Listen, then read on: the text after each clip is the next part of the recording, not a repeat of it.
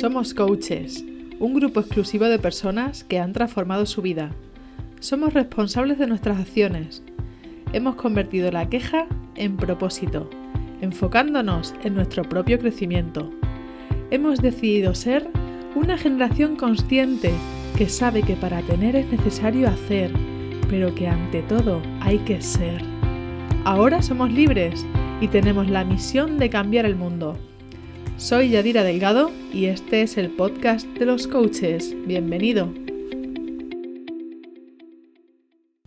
Buenos días, querido Master Coach. Bueno, pues ya estamos en el episodio 4, al que he titulado Revisando la planificación. Voy a inaugurar una nueva sección que se llama Dedicatorias en los podcasts. Bueno, me ha hecho muchísima ilusión cada vez que comentáis algo en redes sociales, tanto en Instagram como en Facebook, me habéis dejado algún comentario, me hace muchísima ilusión. Y entonces he decidido que voy a dedicar, voy a dedicar los, los podcasts. Y entonces este, esta dedicatoria de hoy va a ser, el podcast va a estar dedicado a todos aquellos que han estudiado unas oposiciones. Dedicatoria patrocinada por Sere Kasan, que comentaba el otro día a raíz de que era un mastermind y porque yo hacía el mastermind, que se sentía muy identificada con el hecho de haber estudiado y haber realizado cosas que su familia y amigos creían que era lo correcto. Y por eso era lo de estudiar las oposiciones, porque ¿cuántos de vosotros habéis preparado unas oposiciones? Probablemente incluso varios las hayáis aprobado y estéis trabajando en eso ahora mismo. Y a los que no las aprobasteis, como me pasó a mí, que no las aprobé, pues también ánimo porque era, no era nuestro camino. Vamos al episodio de hoy. Vamos a hablar de la revisión. La revisión, ¿por qué? Porque a mí planificar me gusta un montón. A mí siempre me ha gustado planificar. De hecho, para estudiar las oposiciones yo le dedicaba más tiempo a planificar que a estudiar en sí. Yo me pasaba todos los días después de la academia un buen rato planificando, este día voy a estudiar este trozo, este día voy a estudiar este otro trozo, este rato lo voy a dedicar a hacer test, este rato, bla, bla, bla, bla, bla, bla. ¿Qué pasaba? Que sí, que planificaba muy bien porque me encantaba, pero luego no revisaba, luego no revisaba, al final del día no revisaba, al final de la semana no revisaba, al final del mes no revisaba. Entonces, aunque la planificación había sido muy bonita y muy útil, si luego no la llevaba a cabo no tenía sentido, porque entonces sí que la planificación había sido una pérdida de tiempo. Además, como coach, tienes clarísimo lo de los objetivos SMART, que esos son esos que son medibles, estos que son alcanzables, estos que son específicos, todas estas cosas que ya te sabes. Y si alguien no lo sabe, me lo pone en algún comentario y otro día pues hacemos un capítulo sobre esto. Pero no me quiero enrollar con eso hoy, porque yo en ahora mismo, en marzo de 2019, que es cuando estoy grabando este capítulo, he dedicado un tiempo del principio del mes a ver, a revisar si desde que yo planifiqué en enero y febrero se están cumpliendo las cosas y sobre todo porque en el mes de abril hay que volver a hacer esa planificación, porque yo la planificación la hago para los tres meses.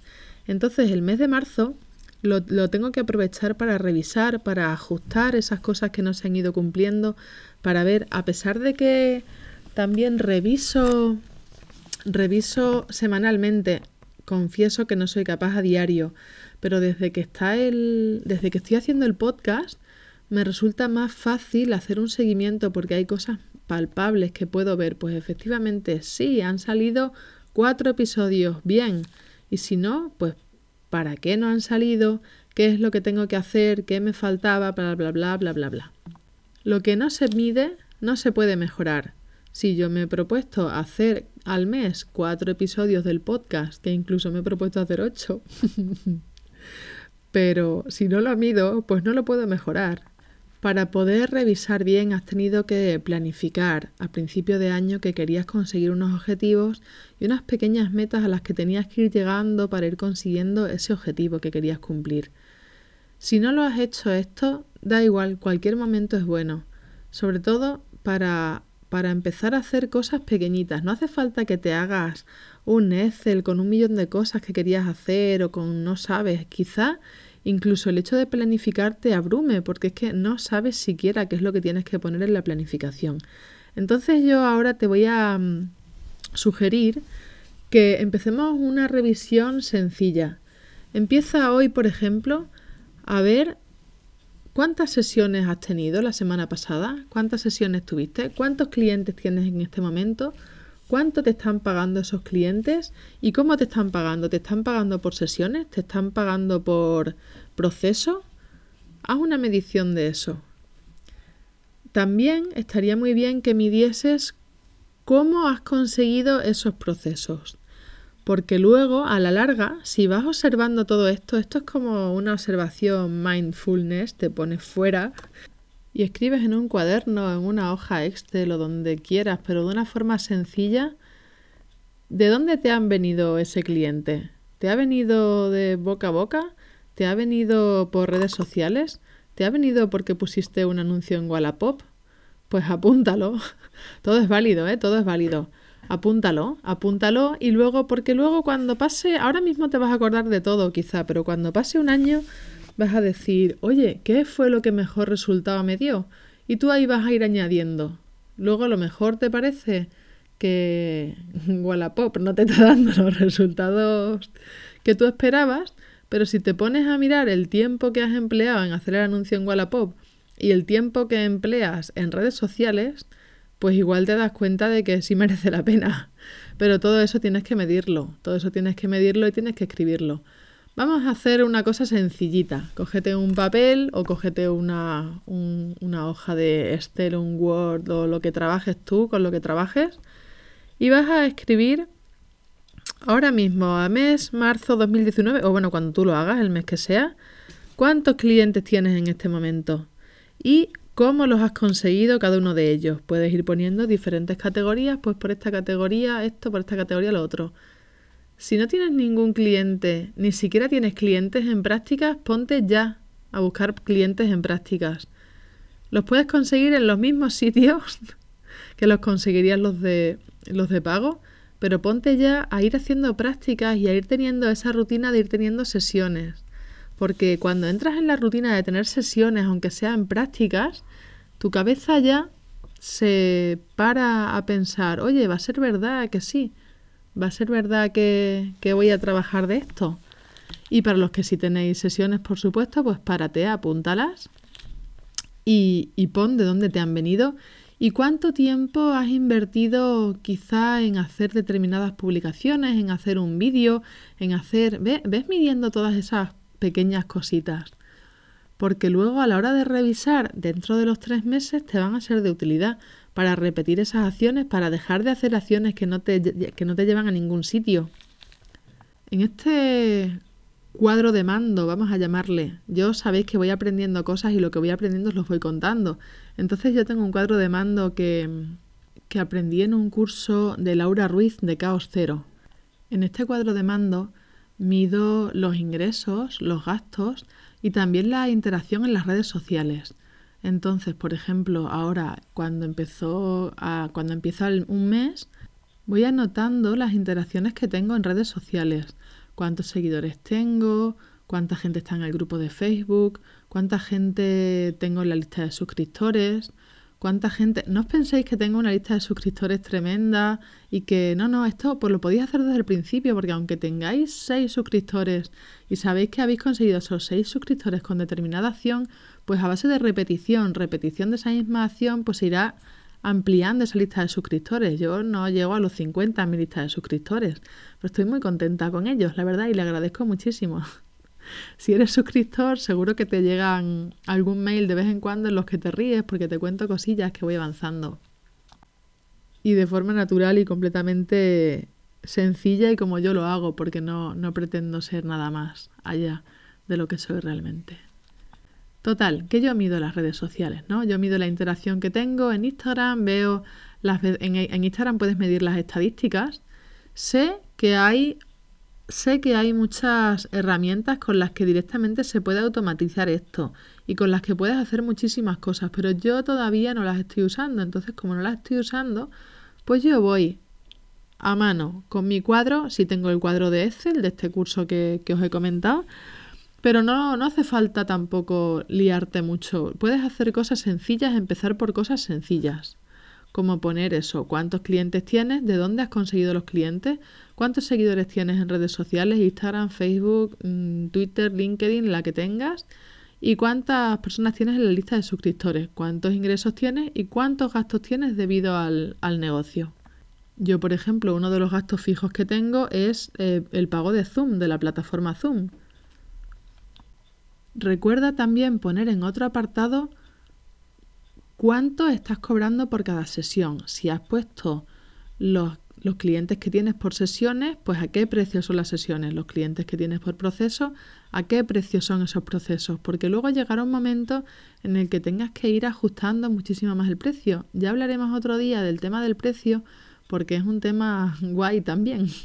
Que cuando estás empezando, pues sí es normal que tengas un precio bajo, pero luego no te queda otra que ir ajustándolo porque si no, no es un negocio sostenible. Si no, estás dedicando horas a algo que no te va a dar nada. No solo tienes que ir subiéndolo poco a poco, sino que tienes que ajustarlo a tus necesidades y a, lo que tú quieras llegar en tu negocio. Por lo tanto, anota también cuánto estás cobrando por las sesiones en este momento. El otro día escuché una frase porque a mí una de las cosas que más me gustan es estudiar y seguir y seguir recibiendo información y ver cómo puedo mejorar, que por eso me gusta tanto este trabajo porque me permite que sea necesario que yo estudie y aprenda cosas para luego poder ayudar a mis, a mis coaches, porque eso me hace que tengo la mente muchísimo más abierta, ¿no? Si tú estás todo el día leyendo y todo el día recibiendo información, para mí me hace que mi mente crezca muchísimo. Bueno, una de las frases que escuché a lo que iba es, la primera causa de muerte de un objetivo es el abandono de ese objetivo. ¿Qué pasa? Que si tú no revisas, tú tienes un objetivo, y ese objetivo no lo estás revisando continuamente, lo dejas abandonado, ¿cómo lo vas a cumplir? Tú te propones, vamos a suponer en enero, facturar 2.000 euros con tu negocio de coaching, pero luego ni siquiera vas apuntando esos pequeños 50 que has cobrado por una sesión o esos 10 que has cobrado por yo que sé qué, por lo que sea. Estás abandonando tu objetivo, estás abandonándolo de la mano de Dios, como dice mi madre. No lo dejes de la mano de Dios. Claro que, que, no lo vas a cumplir. Si tú, por mucho que te digas a principio de año, todos los años, voy a dejar de fumar, voy a dejar de fumar, si tú no empiezas a quitarte por lo menos un cigarro al día, ¿cómo vas a dejar de fumar? O lo que digo yo, voy a adelgazar. Si yo no dejo de comer, si a mí se me olvida el día 15 de enero, se me ha olvidado mi objetivo ya, que era este, pues ¿cómo lo voy a conseguir? Así que la primera causa de muerte de un objetivo es el abandono. Y lo mismo aplico para la empresa. La primera causa de muerte de un proyecto, de una empresa, de un negocio, es el abandono. Y parece mentira, ¿eh? Según lo estoy diciendo ahora, parece mentira, pero una vez que te metes en el, en el lío este de tengo sesiones, esto y lo otro, no sé qué y no sé cuánto, pasa, yo veo, yo, yo tengo coaches que veo, es que se te ha olvidado que tu objetivo era este te estás metiendo ahí en la búsqueda, búsqueda, búsqueda, pero si tu objetivo, si tú lo que te habías propuesto a principio de año era tener visibilidad para conseguir X número de clientes y estás haciendo muchas acciones, pero se te olvida el objetivo y estás metido en las acciones, acciones, acciones, es que lo has abandonado, ahí ya has abandonado el objetivo. Aunque a ti tú pienses que estés haciendo muchísimas cosas, pero ese objetivo que tenías de tener visibilidad, lo has abandonado, lo has dejado ahí. Lo has dejado ahí, te has puesto a hacer, hacer, hacer, hacer, hacer. Y habrá cosas que hagas que sí te den visibilidad, pero a lo mejor hay otras muchas que no te la están dando. Y sobre todo, acordarte de tu objetivo y tu para qué. Tu para qué de ese objetivo. No me voy a enrollar muchísimo más con esto porque hay muchas cosas que ya las sabéis. Y el caso no es volver a escucharlas y, y, que yo las repita y que yo las explique, porque la mayoría de las cosas las sabéis ya. El caso es coger el papel, coger un cuaderno, en un cuaderno en el que ponga reviso mis objetivos, los objetivos que sí se cumplen. En ese cuaderno anota todas estas cosas y ves haciendo revisión. El 1. El 1 de cada mes revisa cuántos clientes has tenido este mes. Y si tienes cero, pues es cero, tío. Y ahí es donde vas a empezar a moverte. Y si tienes 15, pues son 15. Ahí tendrás otras cosas que dirás, oye, pues con 15 igual no tengo tiempo para X cosas, a lo mejor tengo que subir el precio. O si tienes 15 y estás ganando muchísimo y no tienes tiempo para otras cosas, pues igual tengo que tener menos. Pero apúntalo todo, apúntalo de una manera sencilla, de una cosa que sea fácil, que no pierdas por ahí y ya está, no me enrollo más. El tema es implementar, implementar y apuntar y revisar todo. Permítete pensar un minuto en tu negocio y con ese minuto verás qué alegría y cuánto vamos a conseguir al cabo de un mes. Vamos a ponerle un mes, pensando cada día un minuto. Y para terminar el episodio de hoy, vamos con el tercer peldaño de los 88 peldaños del éxito del libro de Ansio Pérez. El peldaño 3 dice, que las utopías no puedan conseguirse no quiere decir que no deban buscarse.